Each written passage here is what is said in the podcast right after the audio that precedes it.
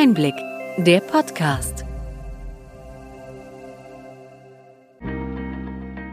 Sie hören den Einblick-Podcast, der Podcast für den tieferen und dennoch knackigen Einblick in die relevanten Ereignisse des Gesundheitswesens der vergangenen Woche vom Gesundheitsmanagement der Berlin Chemie. Heute ist der 2. Juli 2021. Welche Themen stehen diese Woche im Mittelpunkt?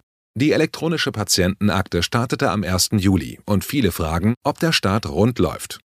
Die AOK begrüßt das Pilotprojekt zum E-Rezept, das ebenfalls am 1. Juli begann, und fordert, dass E-Rezepte auch in den Apps der gesetzlichen Kassen verfügbar sind.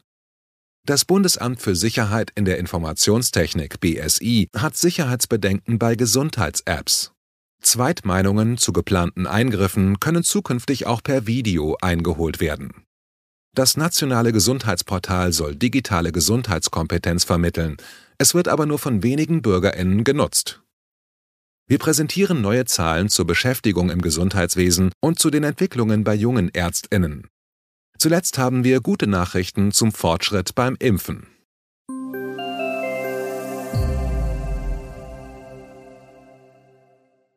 Womit fangen wir heute an? Das Thema der Woche ist definitiv der Start der elektronischen Patientenakte EPA in den Praxen. Die Ärztezeitung hat für ihren Ärztetag-Podcast bei Charlie Bunard, dem strategischen Produktmanager der Gematik für die EPA, nachgefragt, womit Praxen bei der Einführung rechnen können. Was waren seine Antworten? Zunächst betonte er, dass der 1. Juli kein Big Bang für die EPA sei. Für die PatientInnen sei die elektronische Akte schon seit dem 1. Januar verfügbar.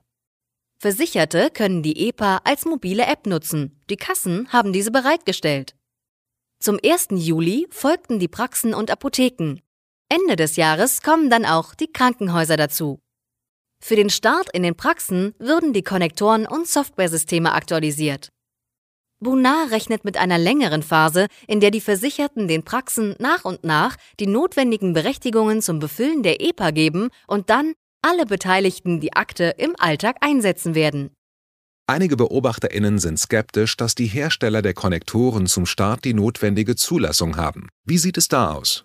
Charlie Bonnard betont in dem Interview, dass der größte der drei Hersteller die Zulassung schon besitzt. Die beiden anderen Anbieter seien in der letzten Phase der Feldtests und könnten demnächst die Zulassung erhalten. Zum Start sei durch die große Marktabdeckung des Anbieters mit der schon vorhandenen Zulassung eine breite Einführung möglich. Der SEC-Unit-Connector hatte schon Anfang Mai das notwendige Upgrade erhalten. Die Feldtests für alle Konnektoren laufen schon seit Jahresanfang. Ebenfalls seit diesem Datum wird die EPA in ausgewählten Praxen in Westfalen-Lippe und Berlin im Praxisalltag getestet. Seit April konnten sich alle Arztpraxen an das System anschließen. Wir haben das komplette Interview mit Charlie Bunard in unseren Show Notes verlinkt. Die KBV geht weiter von einer Verzögerung bei der Einführung der EPA aus, da die Konnektoren nicht termingerecht von allen Herstellern bereitgestellt werden können. Nahezu alle Praxen seien an die Telematikinfrastruktur kurz TI angeschlossen. Es bleibt spannend und sicher ist, dass die EPA mit technischen Problemen in die weitere Phase startet. Allerdings bekam mit RISE ein weiterer Connector-Hersteller noch rechtzeitig die Zulassung. Die Hersteller hatten seit Jahresanfang die Aufgabe, die notwendigen Updates für die Praxiskonnektoren bereitzustellen. Die KBV weist darauf hin, dass die Ärztinnen willig seien, die EPA einzusetzen. Zum einen haben die Versicherten einen gesetzlichen Anspruch zur Nutzung der Akte.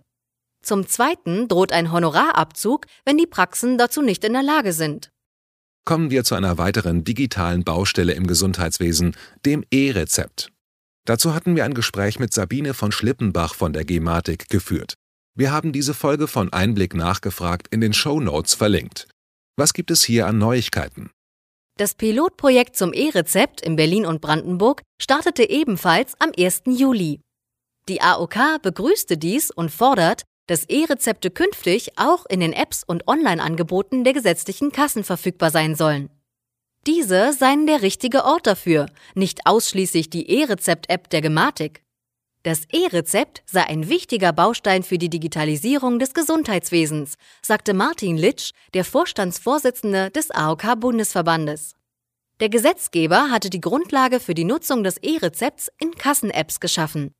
Was fehle, sei eine Rechtsverordnung für die Umsetzung. Das bleibt spannend. Wir bleiben an der Entwicklung dran. Bei der Digitalisierung stehen immer auch Fragen zur Datensicherheit im Raum. Das Bundesamt für Sicherheit in der Informationstechnik BSI hat sich frei verfügbare Gesundheits-Apps näher angeschaut. Was war das Ergebnis? Das BSI befragte dazu 84 Anbieter und stellte fest, dass es für Verbraucherinnen eine unklare Lage zu IT-Sicherheit und Datenschutz gebe. Das Prinzip Security by Design werde nur teilweise bei der Entwicklung der Apps umgesetzt. Bei den zugelassenen digitalen Gesundheitsanwendungen, kurz DIGA, ist dies allerdings nicht der Fall. Diese müssen zum einen die Anforderungen eines Medizinproduktes erfüllen. Weiter werden sie in einem standardisierten Verfahren vom BfArM geprüft, welches auch die Anforderungen des Datenschutzes enthält.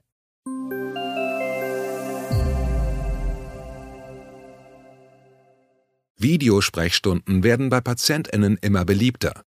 Ab diesem Monat können auch Zweitmeinungen per Video eingeholt werden. Bislang ging das nur im persönlichen Gespräch vor Ort. Gesetzlich Versicherte haben vor bestimmten planbaren Eingriffen einen Anspruch auf eine zweite ärztliche Meinung als Kassenleistung. Für die Erteilung einer Zweitmeinung per Video ist inzwischen auch die Vergütung geklärt, so die KBV. Wir haben hierzu detaillierte Informationen der KBV in den Show Notes verlinkt. Damit die zunehmende Zahl an digitalen Anwendungen auch genutzt werden, braucht es mehr digitale Gesundheitskompetenz in der Bevölkerung. Im September 2020 ging dafür das nationale Gesundheitsportal www.gesund.bund.de an den Start. Im Parlament wurde nachgefragt, wie das Portal ankommt. Was war die Antwort der Bundesregierung? Obwohl sich im Internet unseriöse Informationen zu Gesundheitsthemen tummeln, wird das Portal kaum besucht. Andrew Ullmann, der Gesundheitsexperte der FDP, forderte deshalb mehr Einsatz für Gesundheitskompetenz von der Bundesregierung. Schon 2017 wurde gemeinsam mit den Spitzen der Selbstverwaltung die Initiative Allianz für Gesundheitskompetenz ins Leben gerufen. Diese gelte es mit mehr Leben zu erfüllen. Das nationale Gesundheitsportal bietet Bürgerinnen wissenschaftlich fundierte, neutrale und allgemein verständliche Informationen zu Gesundheits- und Pflegethemen an wir hoffen, dass es bald mehr BesucherInnen anzieht. Der Blick zu unserem Nachbarn Österreich zeigt, dass ein solches Projekt durchaus großen Erfolg haben kann. Auch das TerraKey-Portal von Berlin Chemie bietet PatientInnen wissenschaftlich fundierte und von ÄrztInnen vermittelte Informationen.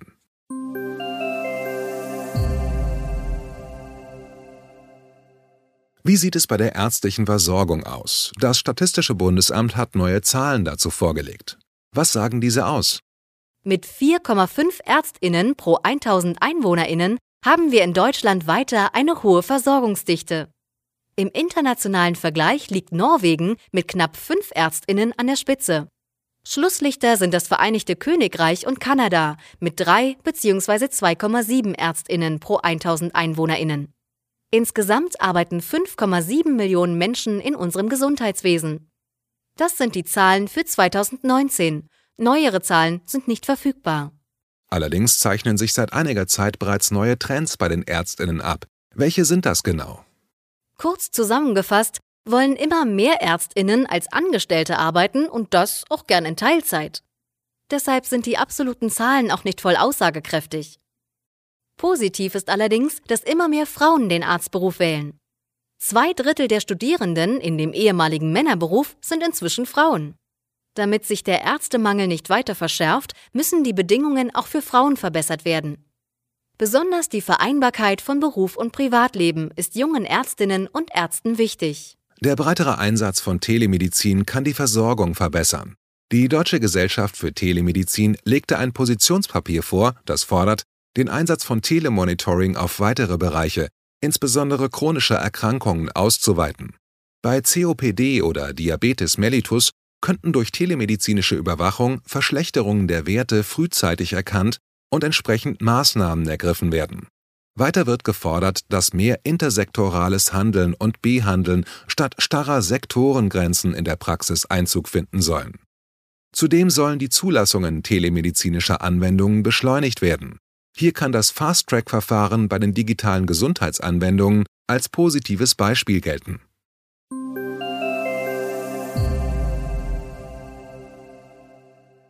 Zum Schluss haben wir noch gute Nachrichten vom Impfen. Bundesgesundheitsminister Jens Spahn geht davon aus, dass bis Ende Juli allen Bürgerinnen ein Angebot für eine erste Impfung gegen Corona gemacht werden kann. In der aktuellen Impfkampagne konnte inzwischen Deutschland die USA bei der Anzahl der Erstgeimpften überholen. Nach dem holprigen Start zum Jahresanfang läuft die Kampagne inzwischen sehr gut.